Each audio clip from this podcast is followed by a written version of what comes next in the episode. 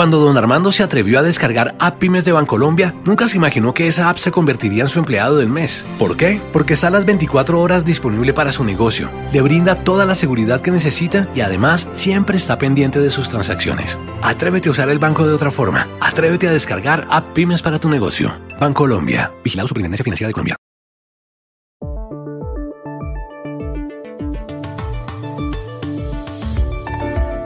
Poco más de dos semanas para las elecciones en Estados Unidos, el presidente Donald Trump y su rival Joe Biden organizan comparecencias públicas. ¿Cuál es la última hora? ¿Qué está pasando?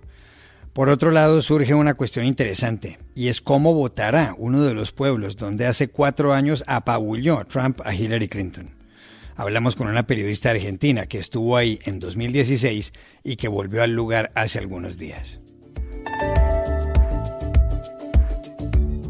Hay elecciones presidenciales este domingo en Bolivia. Luis Arce, del partido de Evo Morales, y Carlos Mesa llevan la delantera en los sondeos. ¿Aceptará el resultado el perdedor?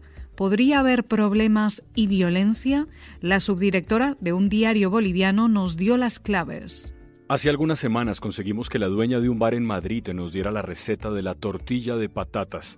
Esta vez logramos que la propietaria de una fonda en Ciudad de México, cerca de la UNAM, Rocío Quintero nos diera la del guacamole. No se la pierdan.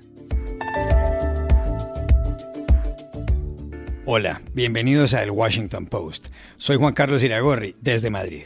Soy Dori Toribio, desde Washington, D.C. Soy Jorge Espinosa, desde Bogotá. Es viernes 16 de octubre y esto es todo lo que usted debería saber hoy.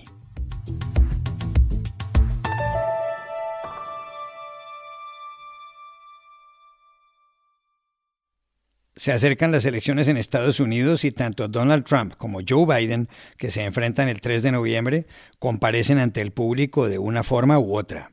¿Qué han hecho ambos candidatos en las últimas horas, Dori?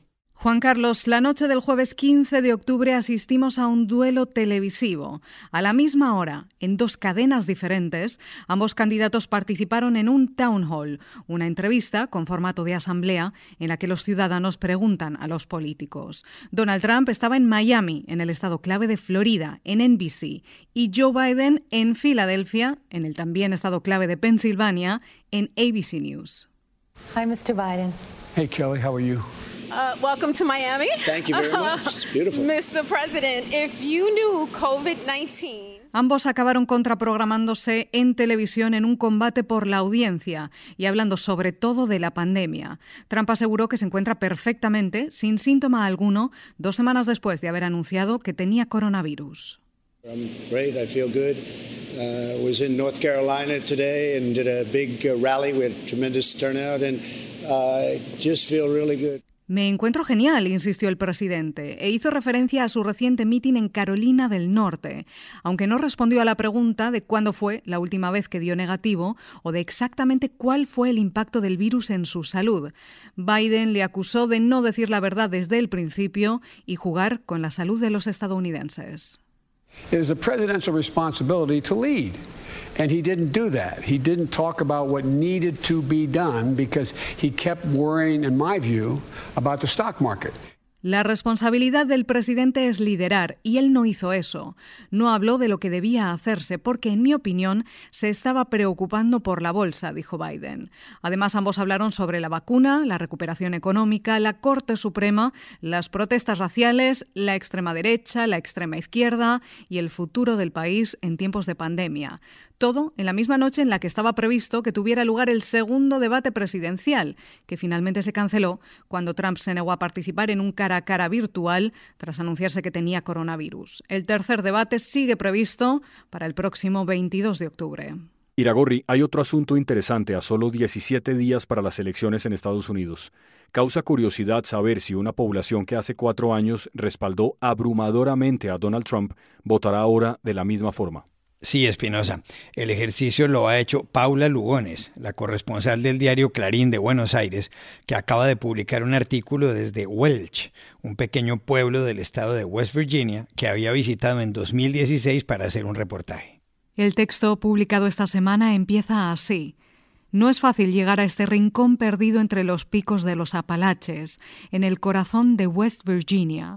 A unas seis horas de Washington, en el centro este de los Estados Unidos, no existe más alternativa que venir en auto, porque aquí no hay trenes de pasajeros, ómnibus ni transporte público que conecte a este lugar de 2.000 habitantes. El reportaje prosigue de esta forma.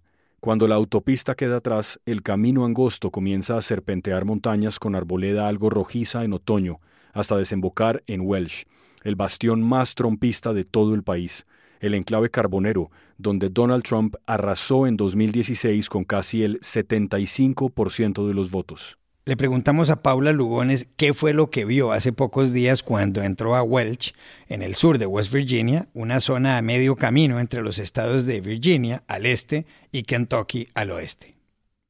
Llegué a un pueblo pequeño, humilde, con una calle principal, con algunos negocios cerrados, pero que ya no era ese lugar fantasma, eh, vacío, en ruinas que había visto hace cuatro años yo estuve ahí en la campaña del 2016 y me acuerdo que la gente estaba de, muy desesperada, sin trabajo, porque su principal actividad, que son las minas del carbón de la zona, había prácticamente cerrado, no solo por el tema del recambio de, hacia energías más limpias, sino también por las regulaciones ambientales que eh, el presidente Obama había instalado durante su gobierno. Entonces, con las minas cerradas, el pueblo, que en su momento había sido un centro carbonífero a nivel mundial, quedó prácticamente paralizado. Y entonces llegó Trump en 2016, les prometió que Welch volvería a la era dorada del carbón, con menos impuestos, con menos trabas ambientales, y por eso lo votaron masivamente. Entonces volví estos días, volví ahora para ver cómo estaba este pueblo después de cuatro años de Trump, si, si Trump había cumplido o no, o los había defraudado, y la verdad que me encontré con un lugar bastante distinto. No, no les voy a decir que era un lugar esplendoroso, pero vi más gente en la calle a pesar de la pandemia, camiones cargados de, de, carbón que iban y venían por la calle principal, la única estación de servicio remodelada, un edificio de seis pisos nuevo, y eh, la gente me contaba que efectivamente en estos cuatro años había, Trump había eliminado regulaciones ambientales, que uno puede discutir de eso, ¿no? Si está bien o está mal, pero efectivamente llegaron inversiones a la región. Incluso una compañía minera china estaba ahora invirtiendo 30 millones de dólares en este lugar, que es mucho dinero. Y todo eso dio trabajo. Y como me decían los habitantes de Welch, el trabajo para la gente del interior de los Estados Unidos es lo más importante y por eso me dijeron que iban a votar otra vez por Trump. Incluso algunos me aseguraron que el triunfo iba a ser más amplio que en 2016. Habrá que ver si eso es verdad.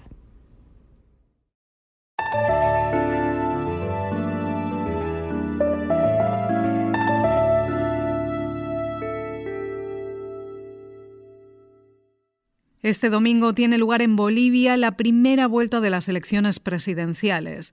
Para ganar, un candidato debe lograr la mitad más uno de los votos o conseguir el 40% y sacarle una ventaja de al menos 10 puntos al segundo. Si no hay vencedor, la segunda vuelta será el 29 de noviembre. Dori, los dos candidatos con mayores posibilidades son, según las encuestas, Luis Arce del Movimiento al Socialismo, el MAS, que es el partido del expresidente Evo Morales, y Carlos Mesa, de Comunidad Ciudadana. En tercer lugar aparece Luis Fernando Camacho, de Creemos. Algunos sondeos dicen que Arce podría ganar el domingo. Otros prevén un resultado ajustado y una segunda vuelta. ¿Reconocerá el perdedor la derrota? Y si eso no ocurre, ¿podría haber violencia en las calles? Se lo preguntamos en La Paz a Mary Vaca, subdirectora del periódico Página 7. Esa es una de las mayores preocupaciones de los ciudadanos bolivianos. Se teme que el resultado sea tan estrecho que algún partido no quiera reconocer esos resultados y que por ende se genere violencia en el país. De hecho, te comento que el Movimiento al Socialismo, el partido del expresidente Evo Morales, ha señalado que va a reconocer los resultados siempre que no haya fraude ni se presenten irregularidades. Pero yo diría que no hay motivo para pensar aquello tomando en cuenta que se tiene un Tribunal Supremo Electoral de consenso, ha sido nombrado incluso con el acuerdo del movimiento al socialismo, hay un padrón saneado y además están en Bolivia las misiones de observación electoral del exterior y se ha establecido una red de ciudadanos para vigilar el proceso electoral. Pese a eso, la gente tiene miedo y eso se ha expresado en las últimas horas en las calles de la ciudad de La Paz, donde se han armado largas filas de vehículos en torno a los surtidores de gasolina para llenar el, tanque de los autos y por otro lado también la gente se ha ido a los mercados y ha comprado gran cantidad de alimentos porque están pensando que podría generarse algún hecho de violencia después de las elecciones y que podría dejarlos sin las provisiones de los elementos centrales para la supervivencia. Y esto viene a raíz del miedo que se ha generado desde el año pasado, cuando se han anulado las elecciones por un presunto fraude electoral y la ciudad de La Paz ha quedado prácticamente cercada sin alimentos y sin combustibles. En todo caso, te comento que los organismos que están observando las elecciones han llamado a que se preserve la paz, a que se reconozcan los resultados y lo que yo te diría es que la esperanza de los bolivianos es que esta polarización política que existe actualmente se canalice pues a través del voto y no a través de la violencia. La otra pregunta que le hicimos a Mary es sobre el Congreso. Según las encuestas, el nuevo presidente no tendrá mayoría parlamentaria en los comicios legislativos de este fin de semana, lo cual forzaría a negociar con el grupo político de Camacho para sacar adelante las leyes. ¿Qué tan fácil sería eso? Si hay algo que se viene difícil en Bolivia es la gobernabilidad, porque ni Mesa ni Arce tendrían el control del Congreso y eso deja pues a Luis Fernando Camacho como el dueño de los votos de oro, porque es el tercero en las encuestas. Luis Fernando Camacho, hay que recordar, es, ha sido un dirigente cívico de Santa Cruz que junto a otros dirigentes del resto del país han peleado en las calles para que Evo Morales salga del poder. Él es un dirigente de derecha, conservador y busca replicar el modelo agroindustrial de Santa Cruz en el resto del país. Ese modelo no concuerda con el modelo estatista de Luis Arce y tampoco con el centrista de Carlos Mesa. Además que las relaciones entre ambos han quedado muy deterioradas después de la campaña. En todo caso, en Bolivia, además de la gobernabilidad del Congreso, es muy importante lo que suceda en las calles y es muy previsible que el bloque eh, que quede fuera del poder, independientemente de quién sea el presidente, se vaya a pronunciar eh, para expresar sus demandas en las calles y en las carreteras.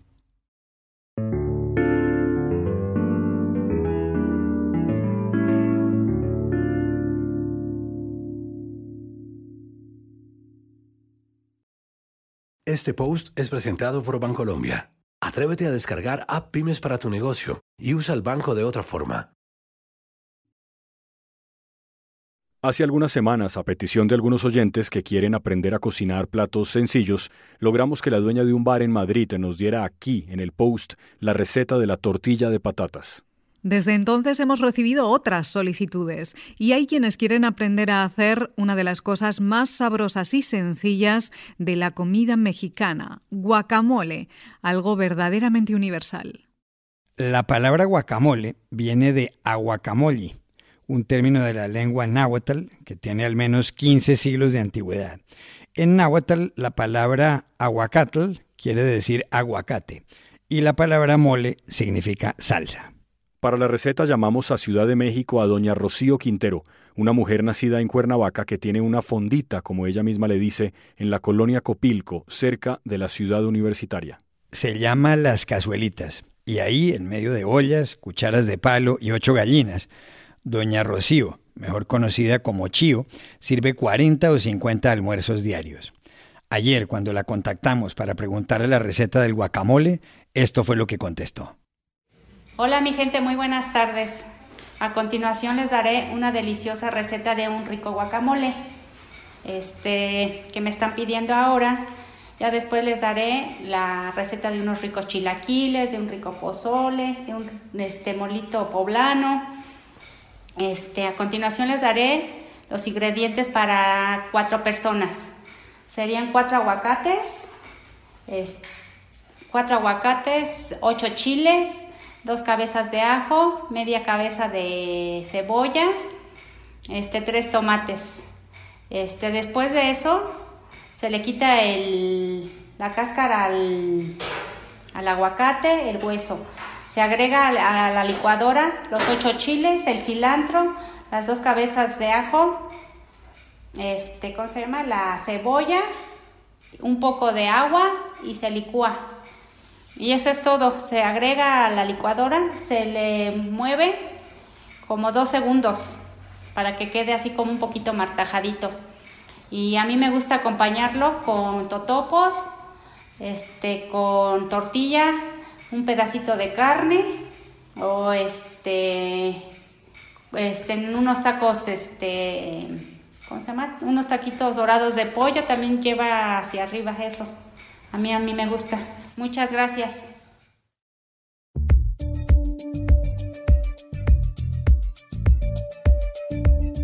Y estas son otras cosas que usted también debería saber hoy.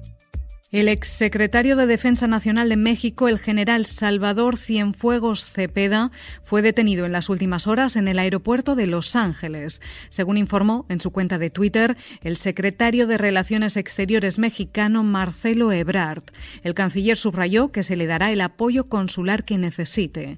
Algunos medios de comunicación subrayan que la operación fue ordenada por la Agencia Antidroga de Estados Unidos, la DEA. Más de 100 heridos son el resultado de las manifestaciones de protesta que se han producido en Costa Rica en las últimas dos semanas.